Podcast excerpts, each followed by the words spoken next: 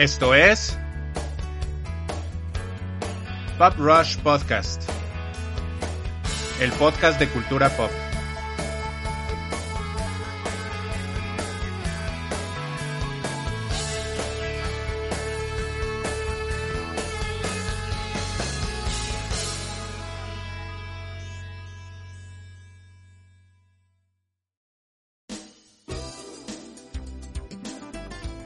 Hola, ¿cómo están? Bienvenidos a Pop Rush, tu podcast de cultura pop favorito. Mi nombre es Jorge y aquí hablaremos sobre los mejores temas sobre el entretenimiento clásico y actual, ya sea de cine, series, música, anime, literatura fantástica, tecnología y todo aquello que los geeks amamos. Como podrán ver, estamos estrenando temporada y por lo tanto un nuevo formato de plataforma de audio, así como de formato del programa y que espero que les guste mucho. Si es así, les pido por favor que compartan este episodio, así como los anteriores, que los podemos escuchar a través de Spotify y otras plataformas de podcast, y que a partir de esta temporada ya nos pueden encontrar en iTunes e iVoox. También nos puedes seguir en Instagram y en Facebook escribiendo en su buscador a Pop Rush Podcast, donde puedes encontrar noticias, memes, reseñas, efemérides y los anuncios de los nuevos episodios, así como el link tree para encontrarlos.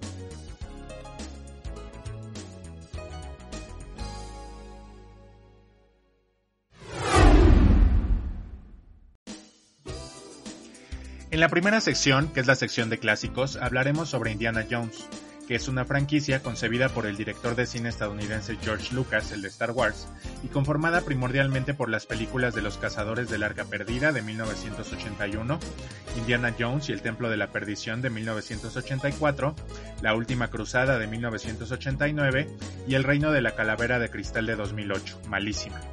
Todas ellas dirigidas por Steven Spielberg y protagonizadas por Harrison Ford. La empresa distribuidora Paramount Pictures es la responsable de la distribución de las películas estrenadas hasta el momento. Sin embargo, en 2022 se espera el estreno de una quinta entrega, la primera que no dirigirá Steven Spielberg y que dirigirá James Mangold, el que dirigió Logan, y que será la primera distribuida por Disney ahora que es dueña de Lucasfilm. Harrison Ford ha dicho en numerosas ocasiones que tras esta película de 2022 ya no volvería a interpretar al personaje debido a que su avanzada edad ya no haría creíble al personaje. Henry Walton Jones Jr., también conocido como Indy, es un arqueólogo y profesor universitario que emprende viajes con la finalidad de buscar objetos de importante valor histórico para la, para la humanidad, así como para lograr fama y fortuna. Generalmente, en cada una de sus aventuras, se enfrenta con rivales que compiten por conseguir el mismo objetivo, para posteriormente utilizarlo con fines siniestros, ya sean los nazis o los rusos.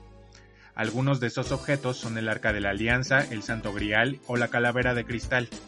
Inspirado en algunos personajes representativos de las seriales de televisivos de 1930, particularmente de la empresa Republic Pictures, eh, Indiana Jones, acompañado de cada película por diferentes aliados como Marion Ravenwood, con la que termina casándose, y quien también es madre de su carismático hijo interpretado por el jamás conflictivo Shia LaBeouf, así como sus aliados Marcus Brody, Shala, y su padre Henry Jones Sr., interpretado por el recién fallecido Sir Sean Connery. Indiana Jones es uno de los personajes más populares del cine contemporáneo. En el año 2003, el American Film Institute lo identificó como el segundo mejor héroe del cine, mientras que en el 2010 las revistas Empire, Entertainment Weekly y Premiere lo catalogaron como uno de los mejores personajes de la cultura popular además de las películas cuyas recaudaciones la convierten en una de las series cinematográficas más exitosas de todos los tiempos. La franquicia incluye la serie de televisión Las aventuras del joven Indiana Jones, estrenada en los años 90, en la que se explora su infancia y sus primeras aventuras, y en la que fue interpretado por el actor eh, Corey Carrier, Sean Patrick Flannery y George Hall, y varias novelas, historietas y videojuegos. De hecho, hace aproximadamente un mes se anunció el desarrollo de un nuevo videojuego en el que Indie a través de Bethesda Games y el recién creado Lucasfilms Games eh, aparentemente abordará una nueva historia que llevará al profesor Jones a la ciudad del Vaticano. Si eres de la generación que aún no ha visto sus aventuras, puedes encontrar todos sus filmes de este personaje en Netflix.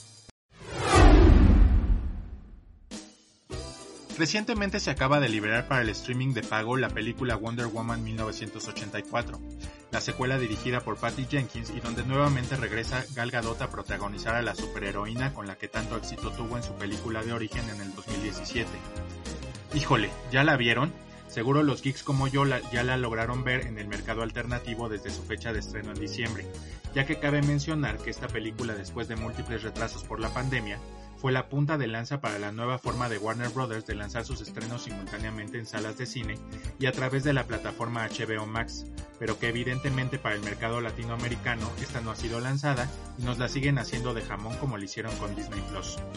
La película es bastante regular, por no decir mala, a diferencia de su predecesora, es bastante lenta y con personajes llenos de cliché e inconsistencias y que peca en lo cursi, que aunque Wonder Woman tiene, tiene este componente cursi, aquí lo exageran a un grado superlativo. El regreso del personaje de Steve Trevor es un mero fanservice, no aporta nada a la trama, y la famosa armadura Golden Eagle, si ya saben, esa de caballero del zodiaco que vimos hasta el cansancio en los trailers, tiene un mero fin estético, ya que no hace nada importante, por más que tenga su origen en los cómics de Kingdom Come de 1996 en los grandes dibujos de Alex Ross. Y es que después de haber tenido un repunte con la película de Wonder Woman, esa de 2017, y la de Aquaman de 2018, las películas con el sello del DC Universe han ido cayendo poco a poco con las películas de Birds of Prey y esta misma de Wonder Woman. Esperemos que este famoso Snyder Cut de la Justice League los haga regresar por el buen camino. Obvio, no cuenta la del Joker, porque esta no pertenece al universo cinematográfico.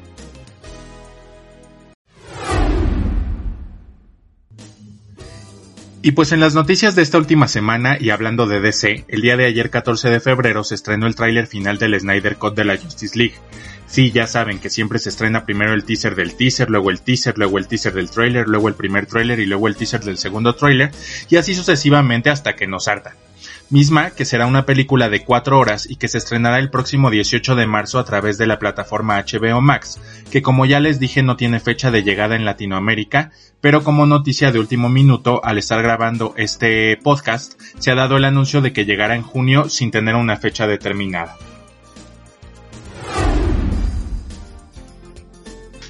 La actriz Gina Carano, quien interpreta a Cara Dune en la serie de Mandalorian, fue despedida de esta a raíz de unas publicaciones antisemitas.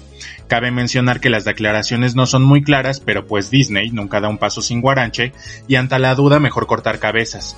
Y además de seguro fue el último clavo ante las declaraciones previas de la actriz en contra del uso de cubrebocas o el apoyo a la invasión del Capitolio el pasado Día de Reyes.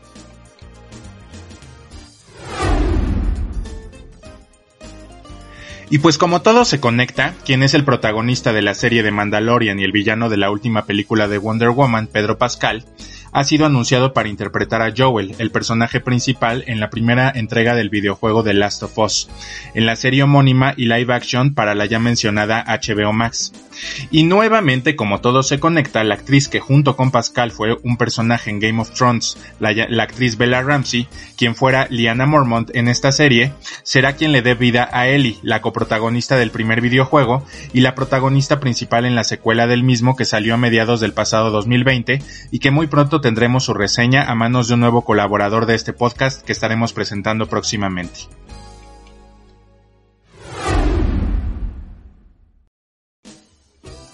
En cuanto a libros, si eres fan de la literatura super nerd como yo, te dará gusto saber que ya está publicada la secuela de la aclamada novela de Ernest Klein de 2011, Ready Player One. El nombre de esta secuela, que es bien original, se llama Ready Player 2, no bueno.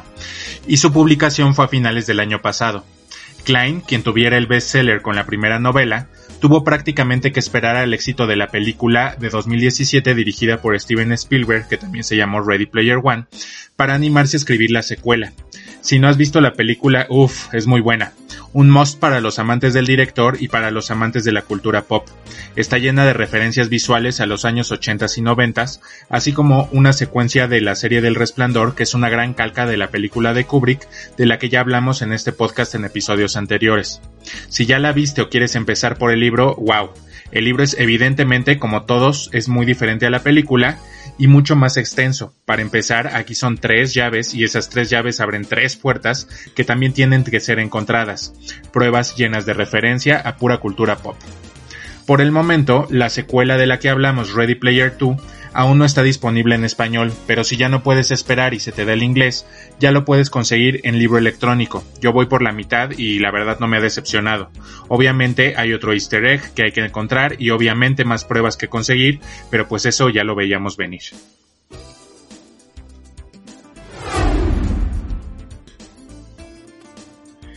Y pues por mi parte, esto ha sido todo por este episodio. Y cuéntanos, ¿te gustó este formato? ¿Te sientes más informado con lo clásico y con lo actual? ¿Refrenda tu amor a lo nerd y tu falta de relaciones amorosas con personas reales? Si es así, haznoslo saber y si no, pues también. Siempre están habilitados los comentarios en nuestras redes sociales. Mi nombre es Jorge y te espero la próxima semana donde hablaremos más sobre cultura pop. Esto fue Pop Rush. Hasta la próxima.